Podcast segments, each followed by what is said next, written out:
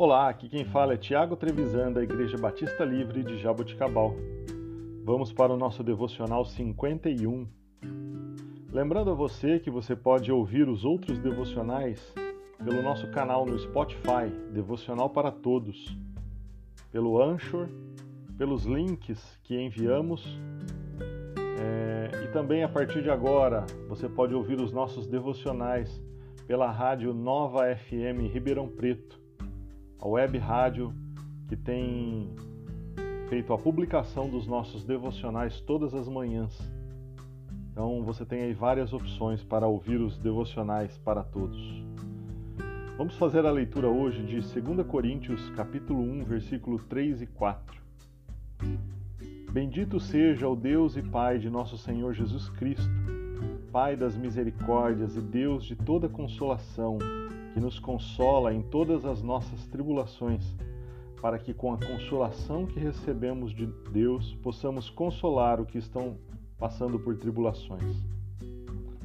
Vemos nessa sessão das ações de graça do apóstolo Paulo à igreja em Corinto a descrição consolação, que é na verdade o tema principal da perícope escolhida para o dia de hoje.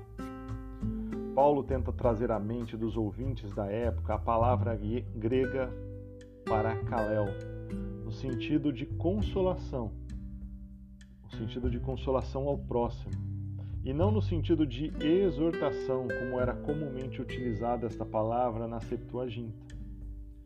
Neste texto, Paulo referia-se às tribulações pelas quais ele mesmo já havia passado, perseguições físicas, saúde, risco de morte, ansiedade.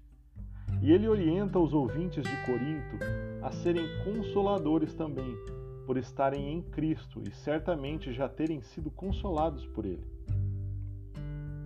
Trazendo para os nossos dias este texto de hoje, é, traga à sua mente, faça um exercício de trazer à sua mente situações pelas quais você passou nos últimos meses você passou nos últimos tempos e que você tenha certeza que foi consolado pelo Espírito Santo de Deus.